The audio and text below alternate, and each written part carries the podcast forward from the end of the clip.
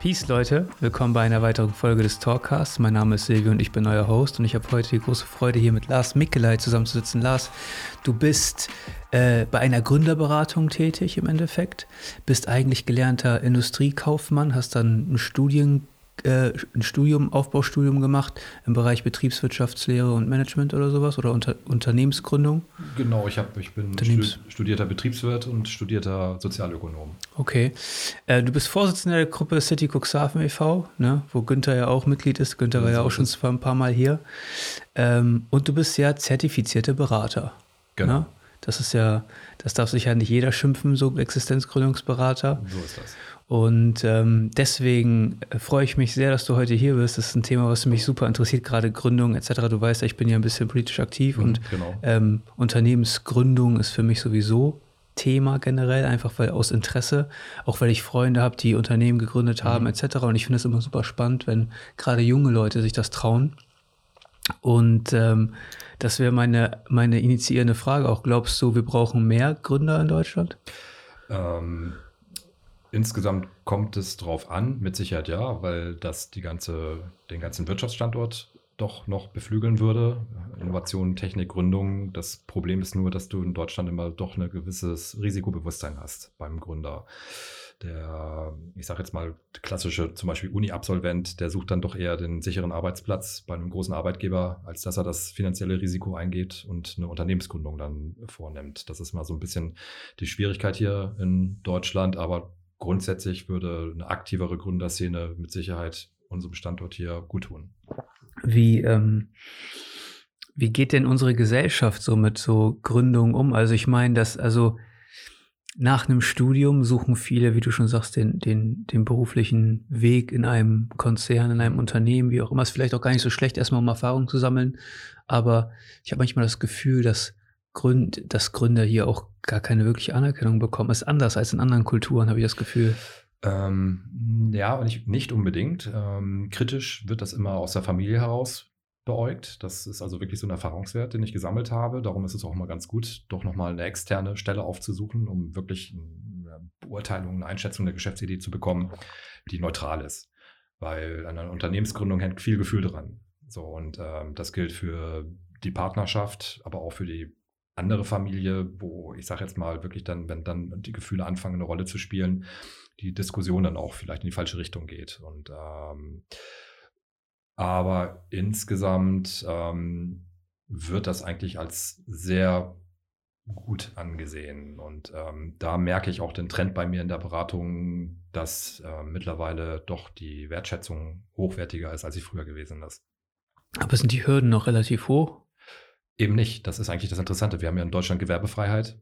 Wir haben ja zwei Möglichkeiten, Freiberufler oder Gewerbetreibender. In dem Form kann man sich selbstständig machen. Ja.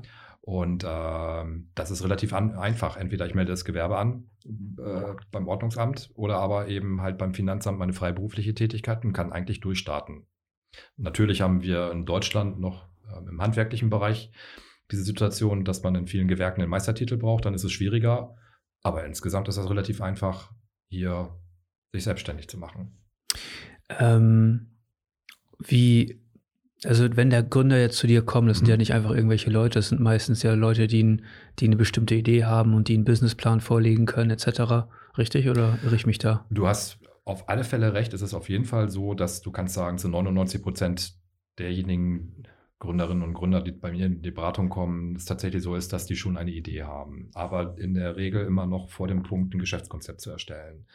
Das ist dann das, wo ich einsetze. Das heißt also, ich ähm, gehe mit den äh, Kunden und Kundinnen dann durch das Geschäftskonzept auch durch, gebe Ratschläge, beurteile den Standort, beurteile aber auch die Geschäftsidee. Und dann erarbeiten wir eigentlich gemeinsam Hand in Hand das Geschäftskonzept. Viel Input muss von dem Gründer kommen, ganz klar, oder von der Gründerin, weil die müssen ja ihre Idee auch entwickeln. Das heißt, die stecken ja in dieser Materie ganz anders drin als ich. Genau. Aber ich gebe dann immer von außen dann den Input, da müsste noch mal, ich sage jetzt mal im Bereich Marketing was gemacht werden, da fehlt noch was in der Preispolitik. Das sind so die Dinge, die dann diskutiert werden. Okay, aber der Fahrplan ist der immer der gleiche oder ist das individuell für ähm, jedes Unternehmen? Ja, also ich sag mal, wenn du ähm, auf das Geschäftskonzept zu sprechen kommst, da ist im Endeffekt die Gliederung immer dieselbe. Ob du jetzt googelst im Internet oder die Vorlagen nimmst, die ich dann auch an meine Kunden austeile. Nichtsdestotrotz ist natürlich die Geschäftsidee als individuell immer zu sehen. Das fängt bei der Ladenmiete an, bei der Laufzeit der Mietverträge, dann ganz groß nochmal differenziert wird, dann ist eine Finanzierung notwendig. Das heißt, brauchst du Fremdkapital, kannst du das aus dem Eigenkapital heraus ähm, finanzieren. Und da siehst du schon, dass da ganz individuelle Lösungen dann eben entsprechend auch gestrickt werden müssen, mit dem Ergebnis eventuell auch.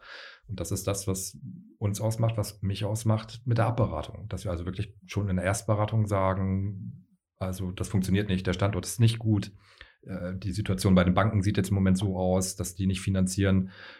Das passiert auch. Also, dass wir wirklich sagen, lassen Sie es, das Risiko ist zu hoch. Hast du, gibt es da so gewisse Branchen, wo eine Bank eher sagt, so, mm, da lassen wir die Finger von? Absolut. Das sind die sogenannten Risikobranchen und eine dieser Risikobranchen ist dann klassisch die Gastronomie. Okay. Also ähm, das ist tatsächlich so. Und jetzt gerade zur Corona-Zeit sind so ein bisschen unsere Erfahrungswerte, dass die Banken sowieso sehr vorsichtig sind bei einer Finanzierung. Beste ist immer, wenn tatsächlich ausreichend Geld da ist, dass man selber finanzieren kann. Es gibt immer so einen netten Spruch, den ich bei mir in der Beratung auch sage. Ähm, Selbstständigkeit ist wie Pokern. Man darf nur mit dem Geld spielen, was man übrig hat. Und ja. ähm, wenn du da wirklich so auf ganz dünnem Eis dich bewegst und das passiert mal irgendwie was, mhm. dann ist ja. der Bart ab. Ja, das haben wir bei Corona gesehen, ne? Ja. Das, also wie sehr das eine Wirtschaft auch, gerade so im Dienstleistungssektor, wie du schon sagst, sind wahrscheinlich diese Risikogebiete, wo Banken eher die Finger von lassen. Mhm. mhm. Ähm, kann das mal gut und gerne äh, nicht so gut laufen. Ich habe einen Freund, der hat eine, eine CrossFit-Box in, in Osnabrück. Ich weiß nicht, ob dir, dir das was sagt. Okay. Das ist im Endeffekt ja so ein, so ein Sportkonzept im Endeffekt, aber nicht ganz so wie ein Fitnessstudio, sondern eher so eine mhm. Halle. Und, mhm. ähm, und der ist schon mittlerweile, ich bin mir gerade nicht sicher, will ich lügen, aber weit über fünf Jahre selbstständig damit und ist jetzt in ein Eigentum gezogen. Also die mhm. haben sich eine mhm. eigene Halle gebaut etc. Und dann mit diesem Eigentum direkt in die Pandemie gerauscht. Mhm. Das war auch eine äh, harte Zeit für ihn. Das hat ihm bestimmt auch das ein oder andere graue Haar gekostet. Ne? Ich habe also tatsächlich genau das gleiche erlebt, dass sich eine Kundin in Bremerhaven mit einem Fitnessstudio selbstständig gemacht hat und quasi im Endeffekt zwei Monate nach Gründung, ich sag mal, sie hat im Januar äh, 2000 und ähm, 20 gegründet ja. und äh, dann im Februar, März ging es dann los mit Corona und äh, das ist genau das Fatale, was du ansprichst. Weil die Schwierigkeit ist, gerade wenn es dann auch finanziert ist, es bringt dir nichts, wenn die Bank mit der Tilgung aussetzt. Weil wenn du dann drei Monate zum Beispiel nicht getilgt hast, musst du ja aber irgendwann diese drei Monate nachholen. Ja. Und das ist echt eine schwierige Situation gewesen. Gibt es da so verschiedene Finanzierungskonzepte, die, die man, äh, die man sich angucken kann? Es gibt ja KfW-Kredite oder. So ist es. So ist es. Also du hast ja, du hast ja mehrere Möglichkeiten. Entweder gehst du ganz normal an die Hausbank heran, oder aber eben an die entsprechenden Landesbanken. In Niedersachsen ist es die N-Bank, Niedersachsenbank. Und ähm, im Land Bremen ist es die Bremer Aufbaubank, die dann über spezielle Programme ähm, verfügen. Wir haben zum Beispiel im Land Bremen dann das Mikrodarlehen bis 100.000 Euro, wo ähm, ich sage jetzt mal die Beantragung auch etwas anders funktioniert als bei der Hausbank. Da hast du dann ein Gespräch mit der Wirtschaftsförderung, die du führen musst. Äh, bei den KfW-Krediten ist es immer so ein bisschen schwierig. Da gilt das sogenannte Hausbankprinzip. Das heißt also, da kommst du gar nicht drum herum. Du musst mit der Hausbank sprechen. Du kannst also die KfW nicht direkt ansprechen. Die Hausbank muss ihr Go geben, bis dann das irgendwann in Berlin noch bewilligt wird. Und bei euch ist das eher so, dass es auch noch, du bist ja im Land Bremen im Endeffekt genau. ne, mhm, tätig. Mhm. Ähm, ist es auch so, dass man, wenn die Finanzierung bei einer Hausbank platzt, dass man da noch Fördermöglichkeiten hat, oder? Aber nur ganz geringfügig. Also die klassische Förderung, das ist ja mal so ein bisschen die Schwierigkeit, die mir auch mal sauer aufstößt, weil du das ja auch, ich sage jetzt mal, wenn du ähm, die TV-Spots siehst, die Werbespots für die KfW, wir fördern Selbstständigkeit. Förderung, wenn du das aus der Beratersicht siehst, ist immer ein klassischer Zuschuss. Ja. So. Und das sind in dem Sinne keine Förderung, sondern es sind Darlehen. Also kann ja. man da nicht von Förderung sprechen. Und klassische Zuschüsse, ist es schwierig daran zu kommen. In der Regel ist es, wenn du einen hohen Betrag brauchst, Risiko, Risikokapital und ähm, die Wege sind in Deutschland im Gegensatz zu den angelsächsischen Ländern doch äh, schwieriger äh, als ähm, wenn ich jetzt zum Beispiel in England gründen würde.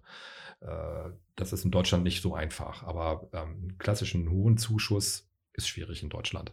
gibt es eigentlich so nicht. Es gibt vom Jobcenter, wenn du im Arbeitslosengeld 2-Bezug bist, eine Förderung, die man einwerben kann in Höhe von bis zu 5000 Euro. In der Regel sind alles andere immer Darlehen. Okay, also kommt man ja schon gar nicht mehr drum herum, sage ich mal, eine vernünftige Eigenkapitalquote in sein Business mitzubringen, oder? Naja, also ich sag mal, ich habe ja auch viele Menschen, die in Beschäftigung sind und ähm, dann vielleicht zu einem Zeitpunkt äh, zu mir in die Beratung kommen, wo man sagt, das Eigenkapital ist noch nicht genug da und dann mal ganz klassisch nochmal Geld ansparen, dass man dann eben aus dem Ersparten heraus dann eben also so seine Geschäftsidee umsetzt, habe ich hervorragende, wunderbare und ganz tolle Beispiele. Ja. Oder du musst halt marketingtechnisch gut aufgestellt sein. Das ja. ist das, was die meisten Gründer immer unglaublich unterschätzen. Genau, das will, das will ich nämlich jetzt auch direkt auch nochmal erfragen, weil äh, so ein, äh, wie gesagt, der, das Businessplan, der Businessplan ist ja sehr, sehr individuell, ähm, aber es gibt doch mit Sicherheit auch so häufige Fehler oder Fehleinschätzungen oder so, die Gründer wahrscheinlich so mitbringen, oder? Ich meine, du hast unbedingt. ja schon einige gesehen. also unbedingt, auf alle Fälle. Das ist, ich sage jetzt mal, ähm, wenn wir nochmal kurz diesen Ausflug machen in die Finanzierung, immer der Punkt Liquiditätsreserven. Viele ja. gründen wirklich da auch auf dünnem Eis, was ich vorhin schon mal gesagt habe. Alles rein. Alles rein. Und dann, ja. wenn was passiert, ist kein Geld mehr da. Und wenn dann nachfinanziert werden muss, funktioniert das nicht mehr, weil die Bank meistens nicht nachschießt. Das heißt also, ein ganz wirklich ein Kapitalfehler ist, ähm, Liquiditätsreserven mit einzukalkulieren in die Investitionskostenrechnung. Ja. Was sagst du, 30 Prozent? Ja, Faustregel ist immer ähm, drei bis vier äh, Monate laufende Geschäftskosten nochmal quasi auf Halde zu haben. Mhm. So, und ähm, je mehr, desto besser. Wenn ich es nicht brauche, liegen lassen. Und dann, was ich in der Beratung erlebt habe, du glaubst nicht, was man alles in der Beratung erlebt, wo ich selber denke, das kann doch gar nicht wahr sein. Also das heißt erstmal, Liquiditätsreserven ist das A und O und dann tatsächlich ein stimmiges Marketingprodukt. Das fängt an mit dem, wie man heute so schön sagt, mit dem Corporate Identity und Corporate Design, dass die Farben die gleichen sind, dass dieses stimmige Auftritt auch im Internet ist. Ähm, immer noch so der Klassiker, die E-Mail-Adresse nicht at Yahoo, Schätzchen 63, ja, ja, sondern ja, ihr Unternehmensname at, hallo ihr, at ihr Unternehmensname.de. Das heißt also, das ist wirklich wichtig, dass ein stimmiges Marketingkonzept da sein muss. Strategie, strategische Planung, Dazu gehört auch die sogenannte Mediaplanung, dass du also wirklich dich hinsetzt und über zwölf Monate für, ich sage jetzt mal das Jahr 2022, wenn du jetzt gründest, dann ähm, weißt, wann, ich sage mal, ist Valentinstag, wann ist Ostern, wo sind saisonale Höhepunkte, wo ich dann was kann man da vielleicht planen kann, was kann ich planen. Heute hast du ja über äh, die sozialen Netzwerke, über Facebook, äh, Instagram, TikTok und so weiter ja, und so fort, hast du ja unglaubliche Möglichkeiten, wenig ja. Streuverlusten. Und ähm, da muss man aber auch wirklich Fleiß in, investieren und auch wirklich dran arbeiten. Und ein Punkt, das, was du jetzt natürlich mit ähm, der Veranstaltung heute machst, mit dem Podcast, ähm, eben halt äh, auch PR, Public Relation, Pressearbeit, Öffentlichkeitsarbeit. Das wird ja. von ganz vielen Gründern so extrem unterschätzt, wie werbewirksam das ist. Und das sind so Sachen, das gebe ich mit auf den Weg, äh, dann bei mir in der Beratung. Ich sage jetzt mal die zehn goldenen Regeln der Pressearbeit, gebe ich meinen ja. Gründern in der Regel mit. Selber Presseartikel schreiben, wie kommuniziere ich mit der Presse? Presse heißt Print und Online, das ja. darf man immer nicht vergessen. Ja. Ja, ich habe tatsächlich ja mit meinem Kollegen da gesprochen, mit diesem äh, Johnny Wickham. Und ähm, er meinte, als er seine Box gegründet hat, war der größte Fehler, dass er ähm, Flyer gedruckt hat und die per Post verteilt hat. Er sagt, würde ich nie wieder machen. Ich würde lieber einen höheren Betrag nehmen und den in Online-Werbung setzen. Ähm, und also, wie gesagt, mhm, Marketing ja. ist, glaube ich, so grund grundsätzlich. Ich habe mir tatsächlich das erste Mal Gedanken gemacht, als ich hier dieses Konzept jetzt für, für meinen Podcast entwickelt habe. Das war ja so eine Art, so ein, einmal so eine kleine Reise, wie wie macht man das überhaupt und so. Das ist ja für mich eher so, ich bin ja so trust the process. Ich will ja einfach so Sache, Sachen beim Machen lernen. Das mhm, ist eher so mein mhm. Ansatz. Ähm, und da habe ich mich auch mit diesem Corporate Identity auseinandergesetzt. Und dann habe ich auch gesagt, okay, wie, wie, wie mache ich die Farben grün etc. So habe ich das dann Ganze hier ausgerichtet. Ja. Dann auch mhm. so die Tassen dementsprechend und auch dieses, äh, was du schon sagst mit der E-Mail-Adresse ich dachte mir, okay, wenn ich jemanden anschreiben will mit einer E-Mail, will ich nicht, dass da irgendwie Silviostoffel at GMX oder was da steht, genau. sondern ähm, habe ich, ein, hab ich mir eine Website gemacht und dann eine info at der-talkcast.de. So, dann habe ich das auch schon mal so gelernt und mal gemacht. Ähm, und das ist wirklich unglaublich wichtig. Ne? Aber es ist auch kostenintensiv, ne? Das muss man auch machen wollen. so. Und ich sehe auf der anderen Seite auch einfach Leute, das, das bewundere ich auch immer wieder, die einfach machen. Die machen es einfach. Ich habe jemanden hier beobachtet, wie er einfach aus dem Nichts hier in Cuxhaven eine Eisdiele auf mhm. äh, aufgestellt hat, äh, ohne wirklich einen Businessplan, einfach, ja. einfach gemacht. Ja. Und manchmal funktioniert es einfach, oder? Ähm, ich sag mal so, das ist eventuell dann aber auch Fassade. Das kommt so rüber, aber du weißt ja, oder manchmal weiß man ja nicht, wie die Abläufe dann intern sind. Und ähm, deswegen. Ja, du, wichtiger Punkt. Wenn, ich sag mal, wenn tatsächlich das äh, Investitionsvolumen lag dann bei 10.000 Euro, der hat aber 40.000 Euro übrig gehabt hat aber irgendwie was in den Sand gesetzt, was 5000 Euro gekostet hat, was sonst teuer ist, ne? aber er kann sich das leisten. Das kriegt man immer so ein bisschen nicht so unbedingt mit. Also ähm, in der Regel ist diese vernünftige, gute Vorbereitung schon sinnvoll, dass du ein bisschen Schlaglichter setzt, Zeitstrahl und sowas. Ne, und es ist auch wichtig, sich, sich glaube ich, kritisch mit dieser Idee auseinanderzusetzen. Ich meine, man hat mhm. ja eine Idee, man verfolgt es und man ist vielleicht begeistert davon, aber es ist ja auch wichtig, sich mal so Checks and Balances reinzuholen. Mhm. Und dafür ist ja im Endeffekt so ein Businessplan da, oder? Unbedingt. Das ist letztendlich so ein ganz kleiner Fahrplan, den man abhaken kann äh, in Richtung, wenn es dann soweit ist und das Unternehmen eröffnet ist, so Kleinigkeiten, was passiert mit der Gewerbeanmeldung, was ist mit dem Finanzamt, das unterschätzen auch immer viele, dass die auch irgendwann nochmal kommen. Ja. Und ähm, darum ist so ein Konzept schon als Fahrplan einfach eine wichtige Sache. Oftmals, wenn du googelst, sind natürlich Geschäftskonzepte allgemein gehalten, wo man sich auch nicht wieder äh, sieht. Ich sage jetzt mal, für die Gastronomie ist Laufkundschaft und Parkplätze mega wichtig. Das gilt wiederum, wenn du, ich sage jetzt mal, ähm, ein Handwerker bist mit Vorortservice und wie auch immer, äh, bist du da nicht so von ab, äh, abhängig. Aber das sind halt, das sind wieder diese individuellen Dinge, die du äh, von angeführt hast. Und das ist immer so ein bisschen der Fahrplan und darum auch schon ein bisschen Dreh- und Angelpunkt das Geschäftskonzept, was nicht starr ist, so ein Konzept lebt, das verändert sich. Das heißt also, es kommt ein Input dann auch nochmal von außen, ah, das muss ich nochmal verändern und ähm, oder muss ich mich strategisch nochmal neu orientieren. Das ist immer so ein, das Konzept steht nicht für einmal zehn Gebote, sondern das kann sich auch im Rahmen deiner unternehmerischen Entwicklung auch noch ändern. Dann ich meine, es muss sich ändern wahrscheinlich. Ich mhm. meine, es kann ja auch sein, dass die, also man nimmt ja Dinge an im Endeffekt und äh, prüft die auf, ob das Reali äh, auf die Realität im Endeffekt ist das möglich, wie ist die Bevölkerung in, die, in dieser Region, was sind die Interessen und so, man kann es ja ein bisschen alles rausfiltern. So ist es. Aber die Realität ist doch immer, glaube ich, meistens noch eine andere. Und wenn man dann starr an diesem Konzept festhält und sich nicht so mit diesem Fluss, sage ich mal, mitbewegt, dann kann das auch irgendwie. Das ist aber halt das klassische Unternehmertum. Du musst auf diese Veränderungen reagieren. Es kann nicht sein, dass ich, und das ist oftmals die Regel, ich heute immer noch in der Beratung erlebe, dass es dann heißt, ja, wie ist das denn? Sie müssen da, kann ich Ihnen nur empfehlen, die sozialen Netzwerke einbinden, eben Facebook, Instagram, je nachdem, welche Zielgruppe du bedienst. Nee, das, das traue ich mich noch nicht. Also ich weiß nicht ganz genau. Da musst du mitschwimmen weil das damit erreichst Auf du die Zielgruppe. Ne? Auf jeden äh, Fall. Äh, auch die Erreichbarkeit oder äh, wie du über Google gefunden wirst. Da wird die Kaufentscheidung heutzutage getroffen. Wer ja. auf erster Seite ist, der hat meistens gewonnen. Ja. Und äh, da kommst du gar nicht mehr drum herum. Ja, heutzutage. und man kommt also heutzutage auf Amazon. Ich meine, Amazon ist der, das, der größte Marktplatz im Endeffekt für alle möglichen Waren. Und dort kann man sich den Platz kaufen, ne, auf den ersten Seiten. Und wenn du auf der dritten Seite bist, dann kannst du schon davon ausgehen, dass dein Produkt einfach nicht gefunden wird. Ne? Absolut korrekt, was du sagst. Und ähm, ich habe Spieleentwickler in Bremerhaven, die also die Könige, Könige der Amazon-Strategie sind und ähm, mit ihrem Gesellschaftsspiel äh, unter den Top Ten bei Amazon äh, Echt? sind. Ja. Und ähm, äh, da kann ich auch immer empfehlen, wenn das Geld dann da ist, das auch zum Beispiel tatsächlich mal in die Hand zu nehmen und sich von einer Agentur beraten zu lassen, die also Social Media Marketing macht. Und ähm, das haben die gemacht. Die sind nach Köln, die haben sich in Köln zum Beispiel eine Agentur gesucht. Und ähm, das, das ist richtig investiertes Geld. Natürlich. Also, ähm, kann ich nur empfehlen. Oder man macht sich selber so fit, dass man da.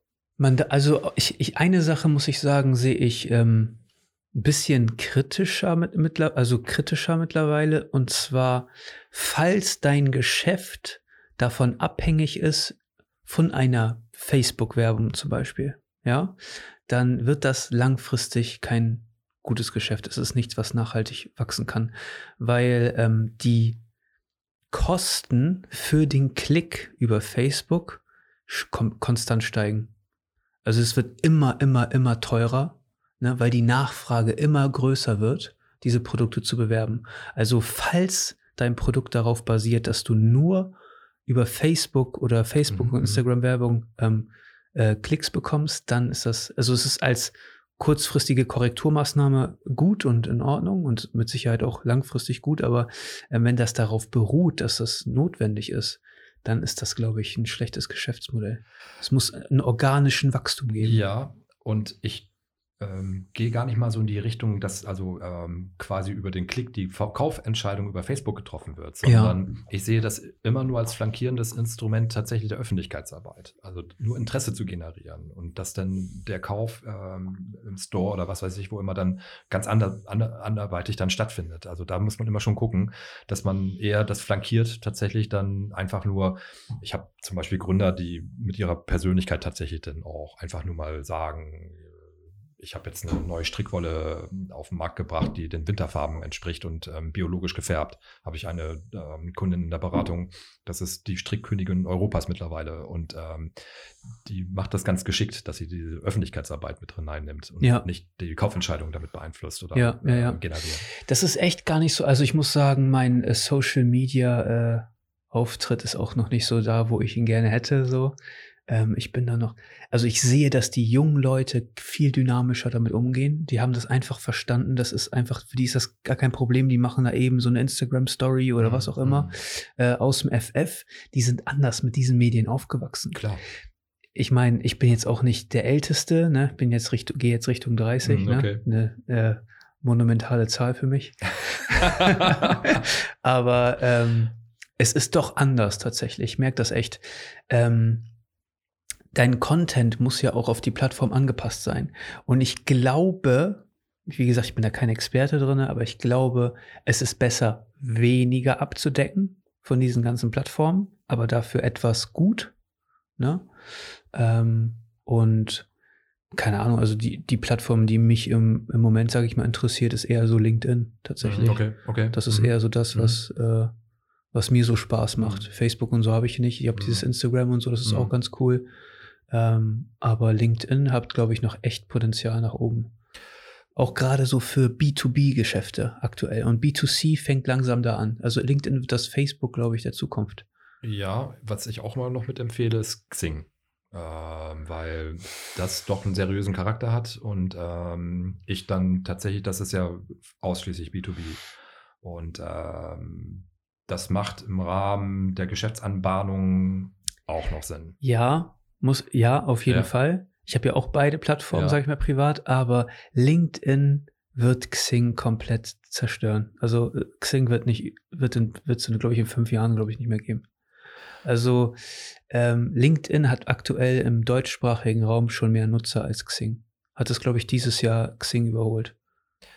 Ja. Schon lange im englischsprachigen Raum, schon lange, lange, lange Vorreiter. Ich behaupte aber zu, be oder ich behaupte schon, oder ich wage zu behaupten, dass ähm, es immer darauf ankommt, Xing ist teilweise regional immer noch sehr, sehr stark. Ja. Ich sage jetzt mal so, wenn du jetzt in Bremerhaven dann die Xing-Gruppe Bremerhaven ähm, empf empfiehlst zum Beispiel, mhm. da ist auch nach wie vor das Who is Who noch vertreten. organisiert vertreten. Ja, ja, aktuell das heißt, ist es auch noch so. Du hast immer noch diesen Kommunikationskanal. Mhm. So, ne? Und ähm, ob der dann irgendwann abwandert nach LinkedIn oder wie auch immer, muss man abwarten. Klar, du hast vollkommen recht. Aber deswegen gerade diese regionale Stärke von Xing, die kann man im Moment, halt, finde ich, immer noch nach wie vor nutzen.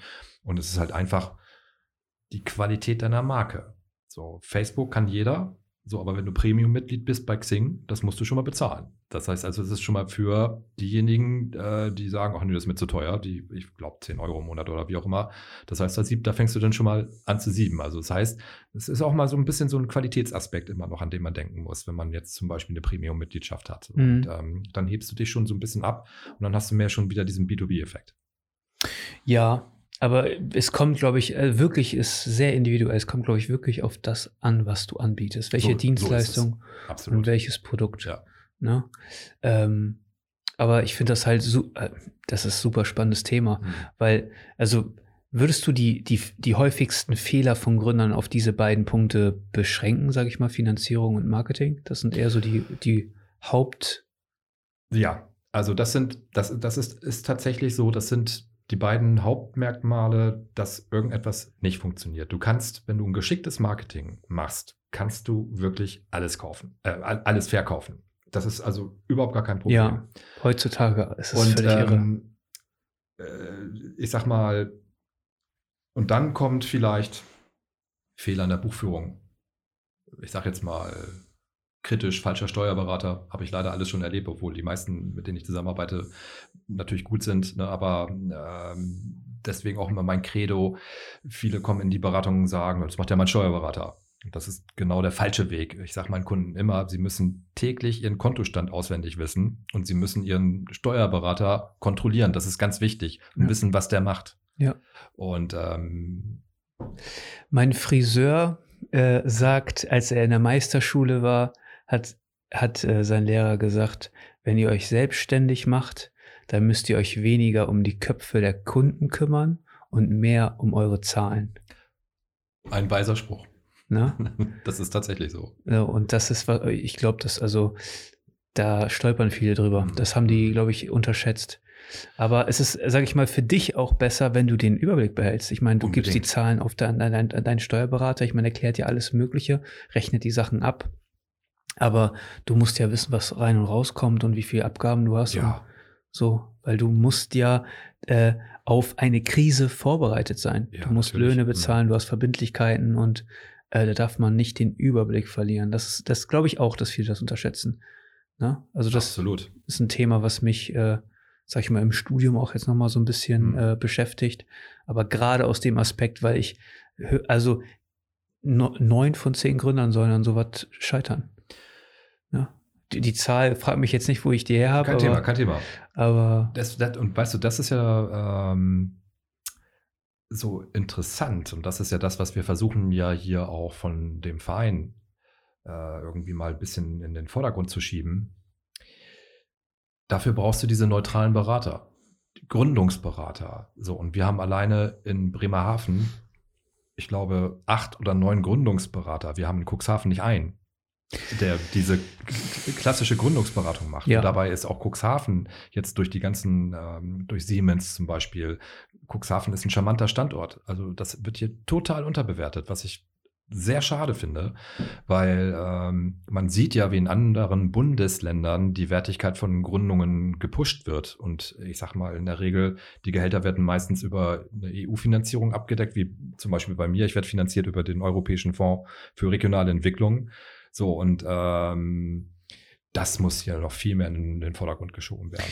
Ich glaube auch tatsächlich, dass man, ähm, wenn man es jetzt schnallt als Kommune oder als äh, Gemeinschaft oder wie auch immer, dann fängt man an, aggressiv junge Gründer zu werben mit Förderungen etc., mhm. weil ähm, der demografische Wandel, der kommt und ländliche Regionen wie wir werden überrannt werden davon. Also wir, also der, wir sägen uns den Ast ab, auf dem wir sitzen. Und ah, die, diese ganze, dieses, diesen ganzen Zuzug in die Stadt, das beobachtest du auf der ganzen Welt. Wenn man sich Japan anguckt aktuell, hm. da gibt es Regionen, da kriegt man ein Haus für 500 Dollar weil es einfach, da ist einfach keine Sau mehr. Das sind mhm, einfach mhm, leerstehende mhm, Häuser. Und die Regierung verkauft die Häuser, die Immobilien für 500 Dollar, okay. damit da, also das, das, ist, das, das ist nicht nur für exklusiv für Japaner. Das, das kann sich jeder Mensch sichern, ähm, weil die Leben in diese Region bringen wollen, aggressiv.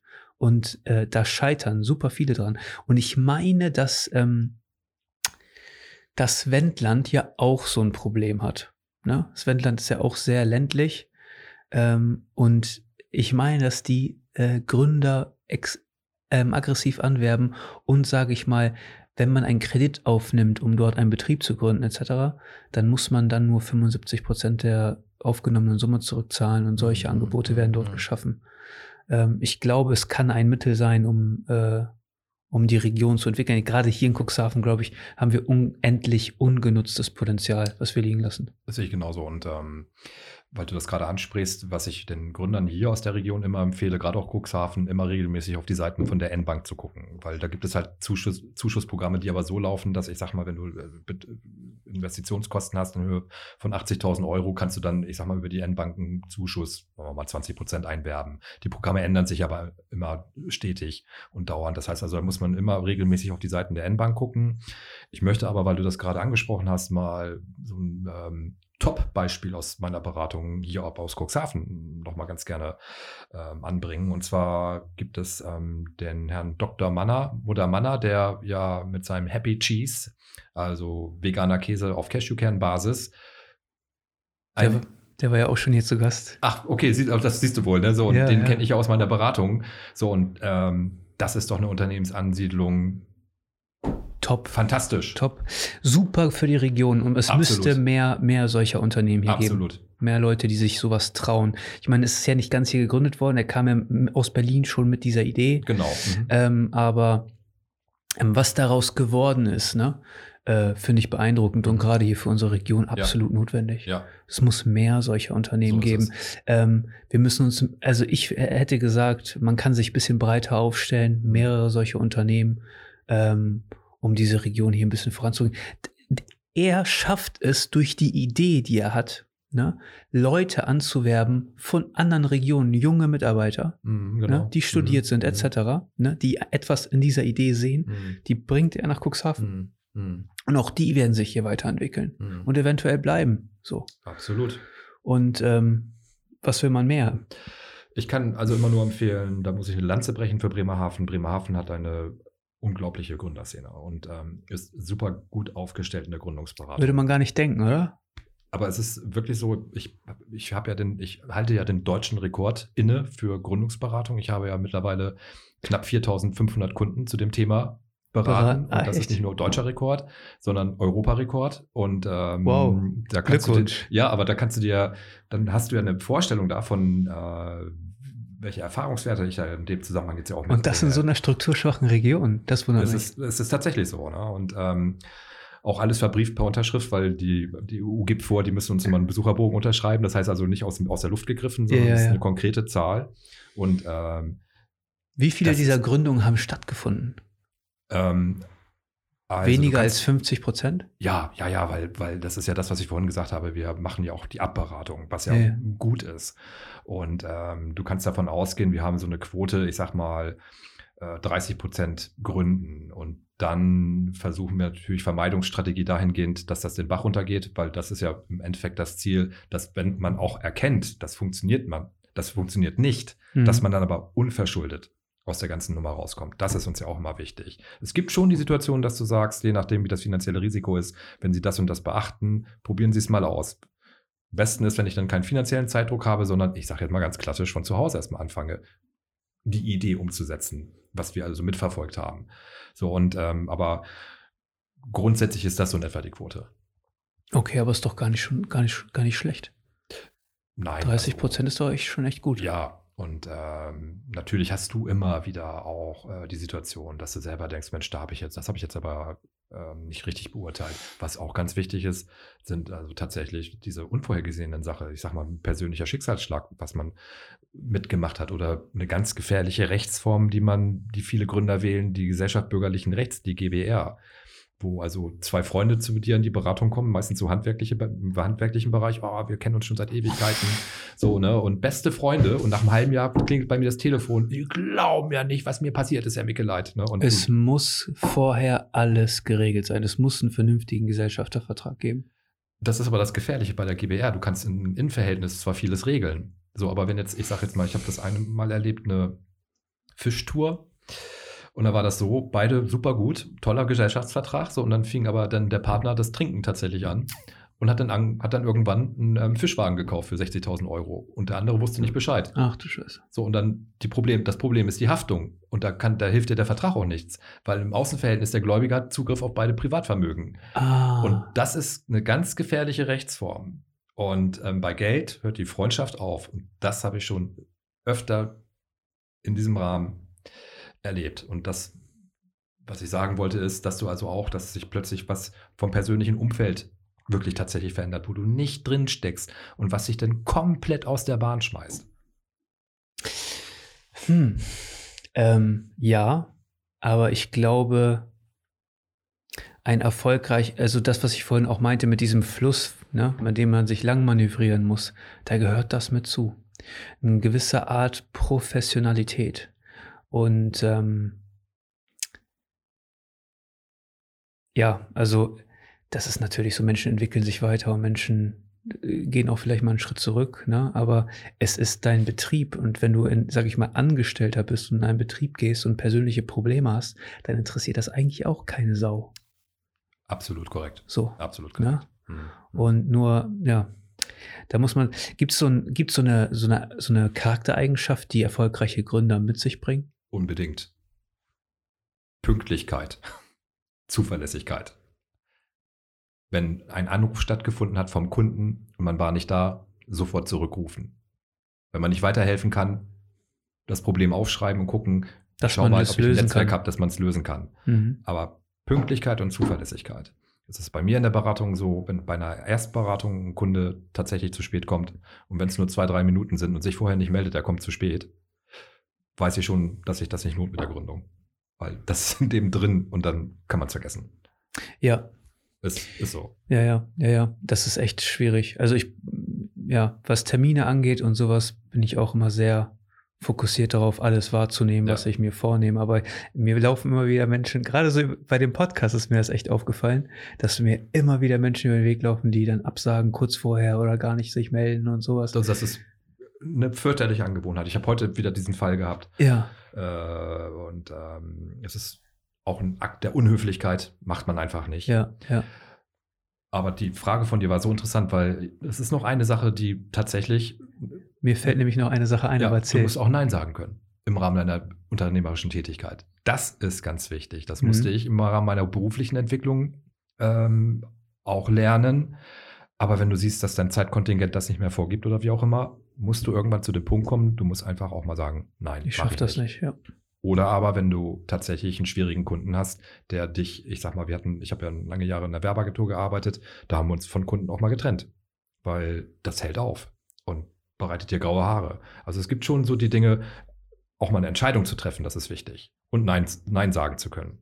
Ah, Am Ende des Tages ist es auch nicht so wichtig, ob die Entscheidung nun gut oder schlecht war im Nachhinein. Sie ist halt so getroffen worden und da muss man auch mit diesen Konsequenzen umgehen können als Unternehmer, glaube ich. Das ist ganz, ganz wichtig. Und ich hätte jetzt gesagt, dass eine der wichtigsten Eigenschaften als Unternehmer Hartnäckigkeit ist. Ja, es kommt drauf an in der Akquise. Wenn du freundlich hartnäckig bleibst, ist das natürlich. Also ich nicht unbedingt in der Akquise, aber ich habe mir mal angeguckt, welche Charaktereigenschaften erfolgreiche Menschen von nicht erfolgreichen Menschen unterscheidet. Und da ist mir aufgefallen, dass Intelligenz oder dass der Haushalt oder woher man kommt, eher oder die Schicht eher weniger dazu beitragen, sondern die Hartnäckigkeit wie oft man etwas versucht und immer wieder und immer wieder und aufsteht. Ich meine, es kann auch zehnmal, zehnmal scheitern und das beim zwölften Mal klappt es vielleicht oder was. Hm, ich kann das dahingehend ähm, unter anderem bestätigen. Du musst zum Beispiel in deiner Pressearbeit hartnäckig bleiben. Äh, es ist tatsächlich so, ähm, viele, wenn sie jetzt einen Presseartikel fertig machen, den in die Redaktion schicken und da kommt nichts, keiner meldet sich, es wird auch nicht veröffentlicht, dann hören die damit auf. Das hat aber ganz andere Ursachen. Das liegt nicht daran, dass das Unternehmen schlecht ist, die Idee schlecht ist oder die den Gründer nicht leiden können oder die Unternehmerin, den Unternehmer, sondern es ist einfach der Faktor Zeit nicht da oder kein Platz in der Zeitung. So, und, ähm, nicht diese Woche oder wie auch immer. Es kann tausend verschiedene Gründe haben. So, ja. also dann entweder, wenn es ein Saisonprodukt ist, dann schicke ich den gleichen Zeitungsartikel nächst, im nächsten Jahr nochmal hin oder den gleichen Artikel. Ähm, aber da zahlt sich zum Beispiel im Rahmen der Öffentlichkeitsarbeit Hartnäckigkeit aus. Hart, aus. Hartnäckigkeit ist ja zum Beispiel auch zu vielen Veranstaltungen zu gehen, überall sein Gesicht hinzutragen, gerade wenn du ein regionales Produkt hast. Norbert Plambeck zum Beispiel von der TWG macht das ja ganz hervorragend. Und ähm, da auch diesen Bereich, Öffentlichkeitsarbeit, Werbung, Akquise gehört dann ja im Endeffekt auch dazu. Da zahlt sich die Hartnäckigkeit schon aus. Ja. Ja, Netzwerken generell auch dann, ne? Unbedingt. So ja. auf diesen Veranstaltungen ist aber auch das, was du schon angesprochen hast mit Xing und Premium mhm. und wie auch immer, mhm. einfach sein Gesicht zeigen und da sein, ne? Ja. Im Endeffekt, das ist schon ein äh, großer Schritt. Was, ähm, was hältst du so von Ziel, zielgruppenspezifischen Marketingkonzepten? Das ist natürlich ähm, auch eine eine grundlegende Geschichte. Also so wie ich mal ähm, empfehle, erstmal mit einem engen Sortiment anzufangen, dass du erstmal dich konzentrierst auf ein Produkt und guckst, dass, es, dass du es zum Erfolg führst.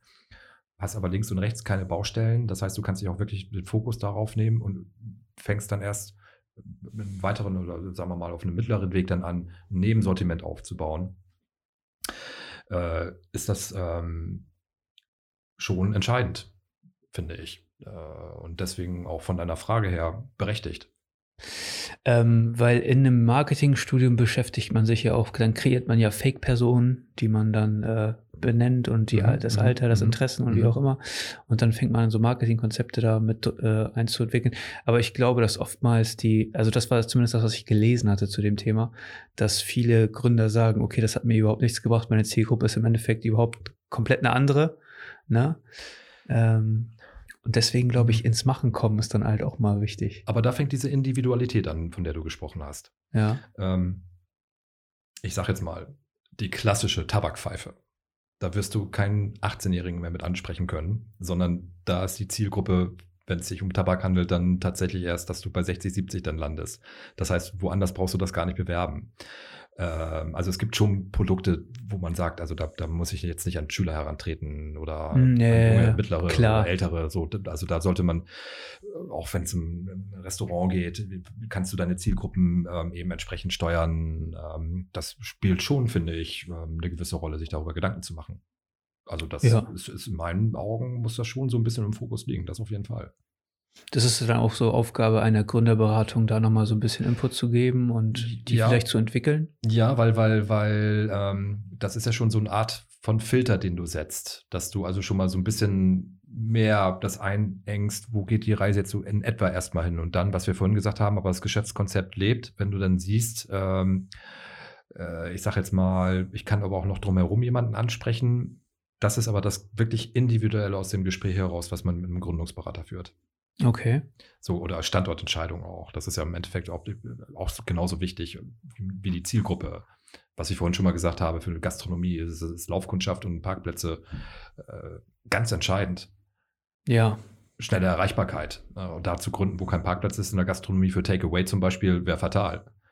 Und ja. ähm, darüber machen sich aber tatsächlich auch so schon eine, einige Gründerinnen und Gründer überhaupt gar keine Gedanken. Ne? Und das ist aber eben halt dieses individuelle Paket, was du in so einer persönlichen Beratung erst schnüren kannst. Ja, also man lernt ja wahrscheinlich auch so, sage ich mal, für die gewissen Branchen so äh, Must-Haves und No-Gos und so, ne, über so die Zeit. Es. So ist es. Ja. ja.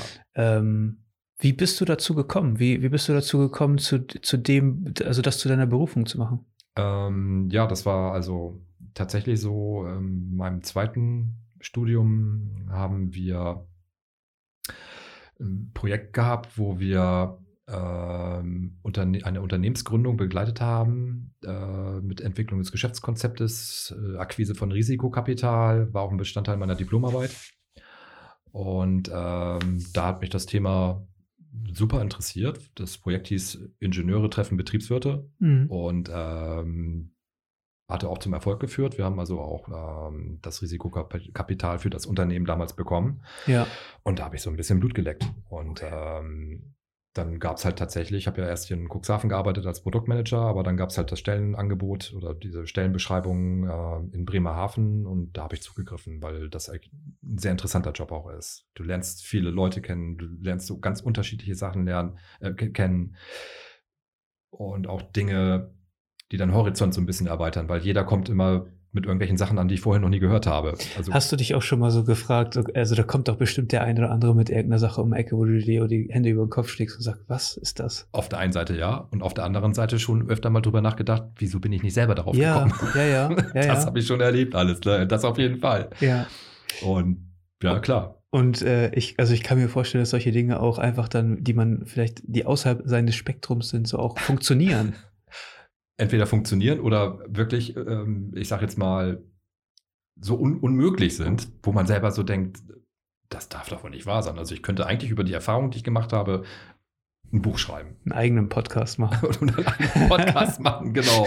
Ja. Das habe ich schon sehr abgefahrene Sachen auch erlebt. Ich finde das immer interessant, weil äh, ich finde so die, die Kreativität der Menschen ist einfach so äh, unbegrenzt. Hm.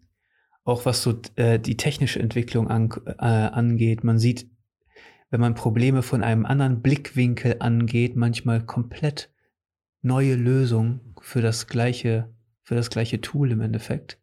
Ähm, und das finde ich immer so spannend. Mhm. mhm. Ähm, und deswegen so würde ich mir halt so eine, eine gründerfreundliche Gesellschaft hier wünschen. Ne? Sehe ich genauso wie du. Man muss äh, aber immer, äh, das ist immer ganz wichtig, doch tatsächlich gepaart mit der professionellen Beratung. Natürlich. Das ist, das ist wirklich äh, wichtig. Ja, ja, ja. Und, eine, und das ist mir nochmal ganz entscheidend, das nochmal in diesem Zusammenhang zu sagen. Es muss, wenn es geht, eine unabhängige Beratung sein. Das heißt also, du hast immer so ein bisschen die Schwierigkeit, wenn du jemanden, einen Berater vom freien Markt nimmst, der aber angewiesen ist auf dein Portemonnaie, der neigt eventuell dann schon mal dazu, zu sagen, zu ja, weitermachen. Ja, ja, okay. Weil er dann Geld kriegt. Ja. Und das ist. Also glaubst du, dass so ein unabhängiges System, so wie bei euch, irgendwie besser ist? So ist es. Und das ist ja der Grund, das war ja ähm, äh, deiner, einer deiner ersten Fragen. Ich bin ja zertifiziert über den Verband der deutschen Gründungsinitiativen und das ist halt ähm, ein Qualitätsmerkmal. Ähm, die, die, das den öffentlichen Raum, also die öffentliche Beratung betrifft. Das heißt also, es sind wirklich tatsächlich nur Institutionen wie Träger oder ähm, Agenturen für Arbeit oder wie auch immer, die da organisiert sind, die unabhängig beraten. Und die unabhängige Beratung ist eine Grundvoraussetzung für eine gute Beratung. Das ist wirklich ganz, ganz wichtig.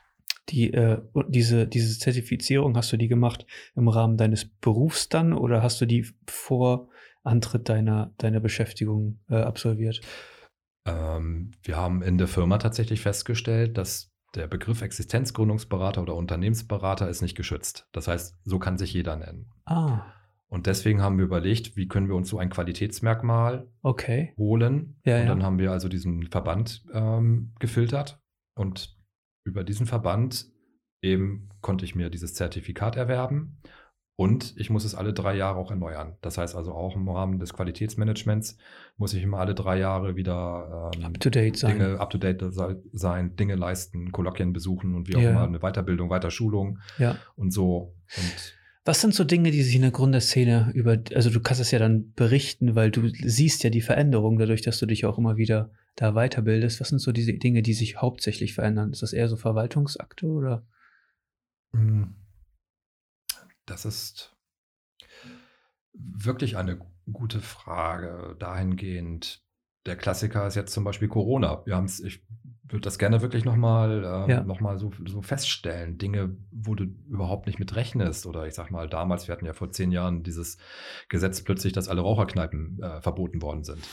So, und ähm, darüber hinaus gab es, als ich gestartet bin als Gründungsberater, Schwierigkeiten im Handwerk so ein bisschen. Und jetzt, ich bin ja ein Fan vom Handwerk. Handwerk hat goldenen Boden.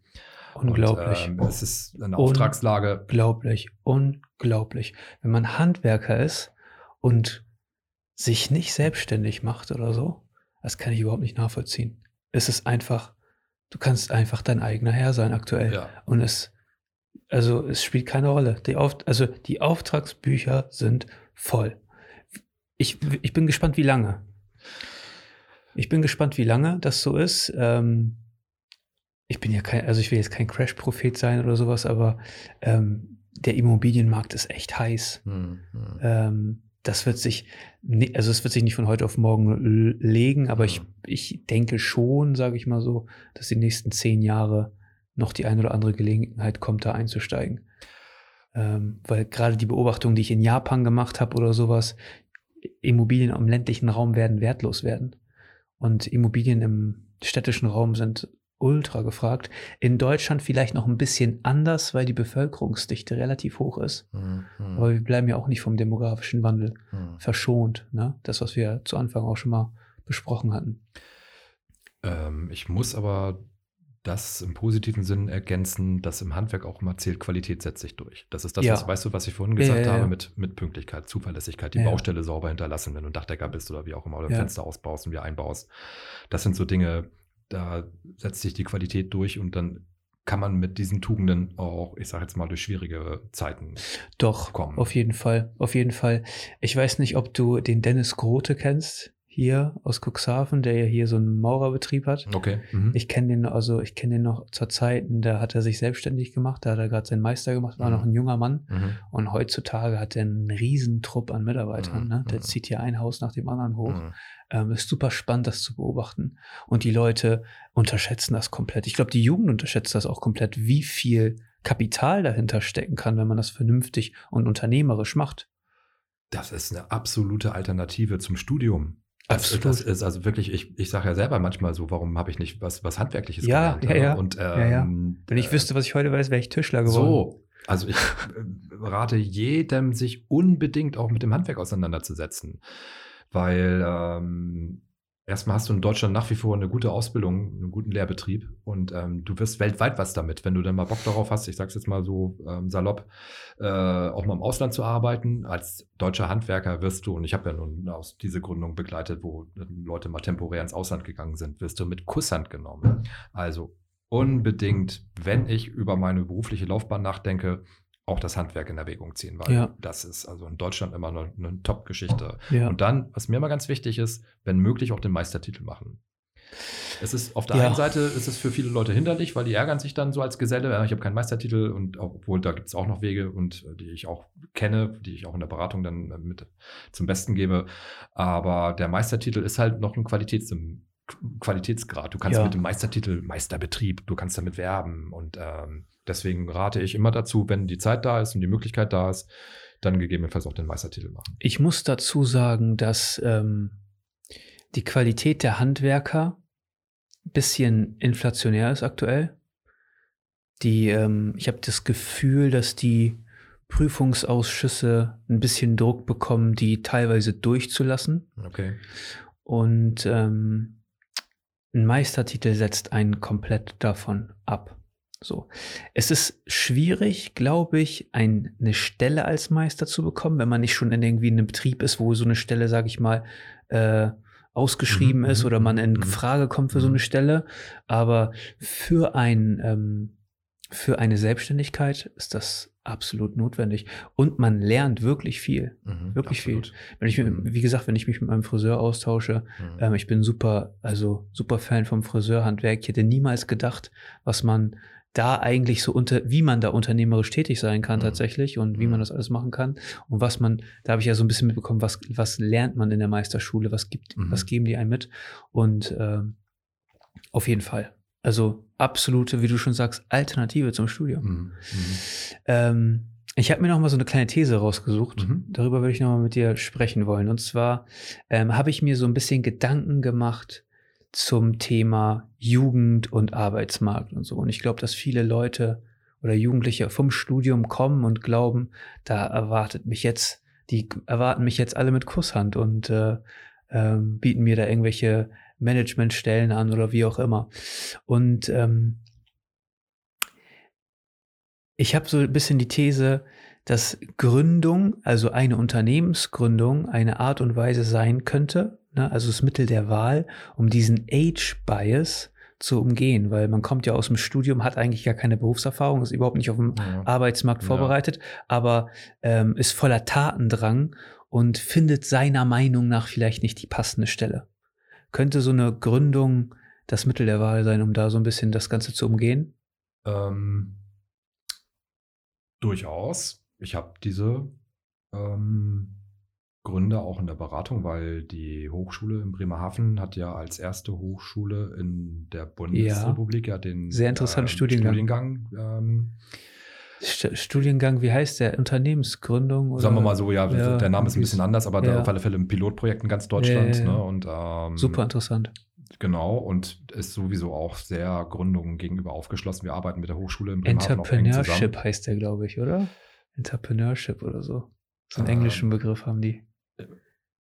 Also jedenfalls Gründung ist, ja. sagen wir so. Ne? Im Grunde genommen ist es das. Ja, ja. so. Ne? Und ähm, aber auch die ganzen anderen Studiengänge, Lebensmitteltechnologie und wie auch immer, äh, da arbeite ich mit den diversen Professoren zusammen, äh, wo dann also tatsächlich ich dann ähm, Studium fertig und dann eben entsprechend Geschäftsidee umsetzen. Ich habe äh, ganz äh, tolles Unternehmen, was ich begleite mit Beschattungssystemen, also Plissés und alles, was dazugehört, aber im großen Stil auch. Die, mhm. Das war, das war äh, die Masterarbeit, glaube ich diese Unternehmensgründung als Masterarbeit geschrieben und diese Masterarbeit wurde dann eben entsprechend von dem Gründer, was ich auch mal sehr begrüße mit Migrationshintergrund, ähm, dann auch wirklich super gut umgesetzt und das erfolgreich, äh, das äh, Unternehmen ist top erfolgreich am Markt. Ich glaube, die Gründung war vor drei oder vier Jahren. Und ich glaube ganz ehrlich, dass ein Studium das Mittel ist, um solche Unternehmen zu launchen im Endeffekt. Ne? Also an den Markt zu bringen. Ich meine, im Studium baut man sich diese ganzen Grundlagen auf. Eventuell haben sie auch vorher noch eine Ausbildung oder wie auch immer gemacht. Es gibt mhm. ja alle möglichen Geschichten heutzutage. Mhm. Unser Bildungsweg ist ja total divers. Ähm, und ich habe irgendwie das Gefühl, am Ende so einer Masterarbeit muss auch irgendwie so ein der nächste Step sitz, äh, stehen. Wenn ich jetzt in einem dualen Studium bin, ist mit, mit Sicherheit noch was anderes. Aber ich glaube, das sind die Geschichten, die wir mehr in Deutschland brauchen. Ja, also auf alle Fälle auch da sage ich immer wieder Lanze brechen für Bremerhaven, wo diese Zusammenarbeit absolut gut funktioniert. Das wundert mich voll. Das du brauchst hier wirklich mal nur um die Ecke gucken und da ja. brauchst du es nur eins zu eins zu übernehmen ja. als Kommune hier, Cuxhaven zum ja, Beispiel. Gilt für viele Bereiche. Und, aber ich, hab, ich, ich bin da jeden Tag vor Ort. Ich kann, ich weiß, dass es so ist. Und ähm, die Cuxhavener schimpfen ja immer so, so sehr auf die Bremerhavener und das ist hässlich und das alles, der, die Arbeitslosenquote und die äh, die äh, Jugendschwangerschaft und allen drum und ja. dran und die größte, ne, also die Arbeitslosenquote vor allen Dingen. Ja, natürlich, auf jeden Fall. Aber deswegen äh, fand ich das so spannend, als wir uns hier mal unterhalten ja. haben, was da eigentlich, was da eigentlich für eine Szene äh, ähm, stattfindet im Endeffekt, ne? Ja, und ich sage jetzt mal, ähm, ich habe jetzt, begleite gerade eine ganz tolle Designerin, das sind dann so die kleinen Geschichten erstmal, die sich jetzt aber äh, sachte ihre Marke aufbaut, die aber Design studiert hat tatsächlich. Und das ist eine ganz klassische Gründung aus dem Studium heraus. Ja. Und ähm, wir haben eine sehr, also ich muss auch sagen, ich bin auch wirklich drin in so einer sehr jungen Gründerszene. Ähm, das Beet zum Beispiel, das ist also ein Gründer, Diplom-Ingenieur, der sich aber im gastronomischen Bereich jetzt aber ganz das ist ein bisschen abgeklatscht, das Wort, aber mit einer innovativen Idee selbstständig gemacht hat und ähm, der Platz aus allen Nähten vor lauter Arbeit. Also das heißt, da, das, da haben wir eine Szene in der Stadt, die ist der Wahnsinn. Und wie gesagt, als Cuxhavener brauche ich dann nur mal so ein bisschen um die Ecke gucken und gucken, wie machen die das da in Bremerhaven. Ne? Ja, also, also ich glaube, so im Punkto Marketing ist mir eine Sache aufgefallen. Ich weiß nicht, ob du die Jungs kennst. Ich war selber noch nicht da. Ähm, es gibt aber irgendwie auf dem Weg nach Bremerhaven so eine kleine Frittenbude. Fry High oder so heißen ja. die. Und die machen sehr, sehr äh, aktiv Instagram-Werbung. Die haben natürlich auch ein Produkt, das ist visuell ansprechend. Ja. Ne, so eine Pommes mit was auch immer. Also ja. sieht total geil aus, was sie da tun. Und das ist auch so ein organisch, das, das gibt auch so einen organischen Wachstum. So. Ja. Und ich glaube, dass auch, wenn man ein Unternehmen gründet, dann ähm, muss man auch also ich, ich finde, eigentlich sollte jeder mit der Idee mal spielen, wenn er die Ambition hat oder so, weil ähm, wenn ich für jemanden arbeite, verdient der andere halt immer noch daran mit. Und wenn ich irgendwie mich selbstständig mache, dann kann ich etwas Produktives für diese Gesellschaft leisten und äh, vielleicht auch noch Jobs schaffen etc. Ne? Und das so führen, wie ich es für richtig halte. Aber man muss sich entkoppeln von diesem Erfolgskonzept. Alle wollen, alle wollen ja reich werden heutzutage. Ne? Auch dieses ganze Instagram-Lifestyle, das wird ja immer gefühlt immer drastischer, glaube ich. Die, mhm. Also die Kids heutzutage denken, dass es ab, absolut normal ist, so einen dicken Mercedes zu fahren und sowas. Äh, dass sie sich vielleicht gar nicht leisten können, aber Leasing oder wie auch immer, dann fallen sie dann doch auf die Nase mhm. irgendwann. Ähm, ich glaube, dass man sich von diesem Erfolgs, dieses, dieses, ja, diesen, dieses Erfolgsthema nochmal so für sich anders beleuchten müsste und sagen, okay, was bedeutet für mich eigentlich Erfolg? Mhm. Ne? Also ich muss ja nicht äh, Millionär werden durch eine Frittenbude, wenn ich davon gut leben kann. Absolut. Ähm, und was und ich glücklich bin das vor Dingen. Das ist das Entscheidende. Mhm. Ne? Dass hm. das eigentlich so die Entscheidung sein sollte, ähm, um ein Unternehmen zu, zu gründen. Oder was mache ich anders, was mache ich besser, was mach, was, was kann ich Unbedingt. Neues mhm. in diese mhm. Gesellschaft mhm. mit reinbringen. Das sind so Sachen, mhm. die, die, die man sich als Gründer äh, fragen sollte. Was kann ich besser machen? Also unbedingt. Und da so einer der Königswege ist tatsächlich, ich habe einen Food-Blogger bei mir in der Beratung, der aber jetzt irgendwie seit, ich sag mal, der gehört mit zu den Pommes Buden Ach, tatsächlich, ja, ja. Guck und ähm, ja. Die der, wissen, was sie tun. So ist es, aber der erstmal die ganze Zeit, also für drei Jahre seine Marke ähm, online vorbereitet hat und dann jetzt, ähm, ich sage jetzt mal, so viele Follower hat, dass die, wenn die wissen, dass der sich jetzt im Geschäft selbstständig macht in Bremerhaven, was er jetzt, glaube ich, im Oktober, November tatsächlich macht, einen alten Bürger wird er seinen Laden eröffnen, ähm, die kommen dann schon allein deswegen zu ihm hin, weil er ist schon eine Marke im Internet und dann wollen sie ihn sehen. Er ist ein kleiner Star in der Branche so. Und das ist einer der ganz tollen Wege, wenn du die Möglichkeit hast mit dem Gut, was du verkaufen willst, dass du vorher erstmal dir, dass du eine Marke bildest online mit dem Internet. So und dass du dann mit dieser Marke offline in den Markt gehst. Das ist ein, ein, super guter Weg und machbar. Und davon habe ich ganz viele Beispiele, die ich so begleitet habe. Wahrscheinlich auch von der, von der Erfolgsquote her höher. Unbedingt, auf jeden Fall, weil die Marke schon da ist. Ne? Ja. Und ähm, es ist immer fatal zu meinen, ich miete jetzt ein Geschäft, mache die Türen offen, hoffe, dass da jemand kommt. Der andere Weg wäre der bessere und den kannst du ja in ganz vielen Branchen so auch umsetzen. Es gibt auch, sage ich mal, zur Eröffnung gute Marketing-Tricks, die man machen kann oder so. Aber ich ähm, beobachte, dass oftmals auch ähm, der Anfangselan hoch ist mhm. und der über, gerade in der Gastronomie, und der über die Zeit abnimmt und dann äh, also Gastrobranche ist super schwer, auch mit Personal und Qualität und allem drum und dran. Ja, ja. So, aber dann, man muss sich doch dann mal so, also ich gehe zum Beispiel sehr gerne zum Griechen. Ja. Warum gehe ich gerne zum Griechen? Weil der Service passt. Erstmal das, das wird gelebt. Ich kriege mein Uso, wenn ich komme. Das ist ein bisschen ja. Giveaway, was ganz wichtig ist. Das ja. heißt, da wird ja ja. der Kunde gebauchpudert, gebauchpinselt. Ja. So, und die haben das drauf. Die leben das aber auch, weil ja, das haben die in den Adern. Ja. Aber vielleicht nochmal dieser andere Aspekt, den du gerade erzählt hast, ähm, vom mit einem Bang in den Markt hineintreten. Kannst du dich noch daran erinnern, als das, als das Fahrrad auf der Kugelbacke hing, oben an der Spitze, letztes Jahr? Nee, habe ich da nicht. Da hing ein Fahrrad. Echt? und das war in allen Medien. Wie kommt das Fahrrad oben auf die Spitze von der Kugelbacke? Okay. Jetzt stell dir mal vor, dein Bloggername hätte an dem Fahrrad gehangen. Ja. Das wäre bessere Werbung kannst du gar nicht machen. Ja. Oder wir haben ja so einen ganz tollen griechischen Gastronomen in, ähm, der, äh, in Bremerhaven, der ja ein Fan von Angela Merkel ist. Ja. Der ist so rührig, der macht, der hatte, und sein, sein Ziel war es mal neben Angela Merkel zu stehen und das als Bild in der Zeitung. Und es hat, es ist ihm gelungen. Und ähm, Olympisches Feuer in Bremerhaven, der Inhaber, muss man sich mal angucken, die Vita. Ja. Unfassbar, was der für ein gutes Marketing macht. Ja. Aber dieses mit der Kugelbarke und dem Fahrrad umhängen, also Guerilla-Marketing, ja. ist auch ein sehr effektiver, guter Weg da, um so seinen Weg auch in die Medien zu finden ja. redaktionelle Beiträge und so. Ne? Ja, ja, ja, ja, das haben wir, das haben wir auch schon ein bisschen versucht, sage ich mal, hier auf politischer Ebene und so haben wir das ja mal. ne? Also das kann man ja auch nicht, nicht, sagen, nicht anders als Guerilla-Marketing nennen, was wir hier gemacht haben. Nein, aber äh, doch, auf jeden Fall. Auf jeden Fall. Man darf den Leuten nicht egal sein. Das ist vor allen Dingen wichtig. Ne? Und in Zukunft werden Persönlichkeiten Produkte vermarkten. Ja. Und das wird den, das wird den, das Bild der Innenstadt komplett verändern. Ähm, Service muss an oberster Stelle sein. Und ähm, man muss, für, glaube ich, das ist auch ein Key-Element, ähm, das Thema Erfolg für sich selber einmal beleuchten. Was bedeutet das?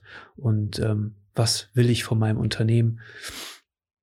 Ähm, ich glaube, wenn man einfach nur gründet, um zu gründet, um, äh, um zu gründen und Geld zu verdienen oder wie auch immer, ist der falsche Weg. Man muss eine Vision haben Unbedingt. und die dann auch weiterentwickeln. Also es gibt eigentlich immer nur zwei sinnvolle Wege in die Selbstständigkeit. Entweder aus dem Hobby heraus oder aus dem Beruf heraus. Dann machst Weil, du dein Hobby zum Beruf und hast kein Hobby mehr. Ja. Aber, oder, oder dein Beruf ja, ist dein Hobby. Ja, ja. So, deswegen liebe ich auch meine Arbeit so, ne? weil ja, äh, für mich ist das, ist das eine Berufung. Und ähm, aber da, du hast, du musst mit Erfahrungswerten gründen. Also es kann nicht sein, was ich ja auch habe, wenn wir nochmal zur Gastronomie gehen, also der, das Schlagwort ist, es gab früher mal diesen Spruch, wer nichts wird, es wird. Das stimmt aber auch mal, das stimmt immer noch so, mobiler Imbiss. Ja, dann stelle ich da irgendwo was hin und das, das läuft schon. Auch da musst du Erfahrungswerte haben. Da musst du gastronomische Erfahrungswerte haben. Du musst gucken, wie du, ähm, ich sag jetzt mal, wie die Produkte aussehen, wie du mit dem Fleisch umgehst, ähm, die Kühlketten einhältst und dann eben entsprechend auch Ahnung hast von Rezepturen und wie auch immer. Ähm, Schuster bleibt bei deinen Leisten. Gründe immer nur mit Erfahrungswerten, dass du schon Wissen mitbringst und das ist wirklich das, das ist wirklich nochmal eine ganz entscheidende Voraussetzung für eine erfolgreiche Gründung. Okay. Auch bei, bei Finanzierungsgesprächen. Wenn du zur Bank gehst und hast davon keine Ahnung, was du machst, kriegst du kein Geld. Natürlich, also der Lebenslauf muss passen ja. auch, ne? Das ist ja nicht nur für, eine, für einen Job so. Das so ist, ist ja auch für deine Gründung so. so. Oder du musst halt dein Risiko in, eigen, in die eigene Hand nehmen und dein eigenes Kapital da reinstecken und das eigenverantwortlich so. machen. So ist es. Und den Leuten zeigen, dass du es kannst. Genau, genau. Na? Ähm, Lars, ich habe super viel gelernt hier durch unser Gespräch. Vielen Dank. Das freut mich. Ne? Ähm, ja, also war ja auch, also wir haben ja jetzt ein paar Mal jetzt schon mal so dieses ganze ja. Thema so angerissen, ja. aber deswegen waren wir, also Existenzgründung ist für mich äh, super interessantes Thema. Ich glaube, da, da spricht man in Deutschland zu wenig drüber.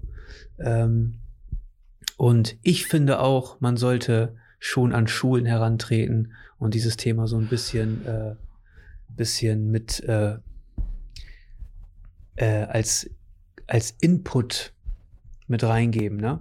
Was ist deine Aufgabe im Leben? Ja. Äh, und was kannst du tun? Was sind deine Möglichkeiten, ne? Das ist schön, dass du das nochmal ansprichst, weil ja. ich bin in Bremerhaven in so einer Organisation, die also tatsächlich ähm, immer den Berufsorientierungs- oder an den Berufsorientierungstagen die mitgestaltet. Oh ja. Und da bin ich Ansprechpartner in den Schulen. Das sind immer so meistens die Klassen ähm, 9 bis ähm, 13.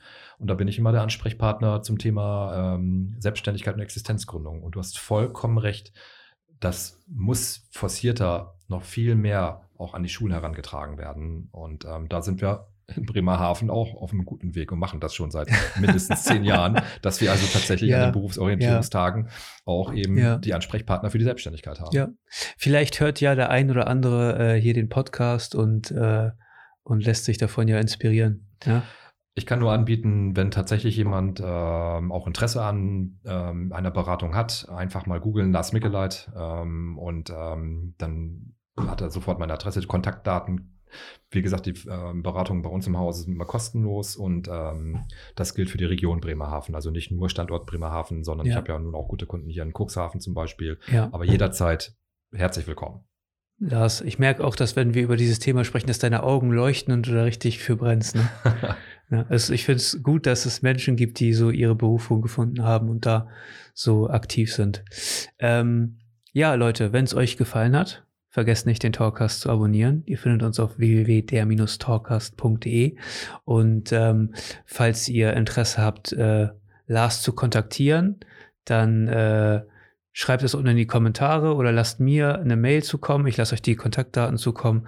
Ähm, oder ich verlinke einfach mal. Hast du eine Webseite? Ist die noch, ist die noch, ist die schon aktiv? Ich glaube, da war doch mal was in Planung. Ja, die Website ist aktiv, aber das kann dann auch von dem Träger, für den ich arbeite. Okay, kann ich dann, dann, kann ich das unten mal verlinken und dann äh, könnt ihr euch das ja mal angucken, was Lars da so macht. Gerne. Wir sehen uns in der kommenden Woche. Bis dahin, viel Spaß.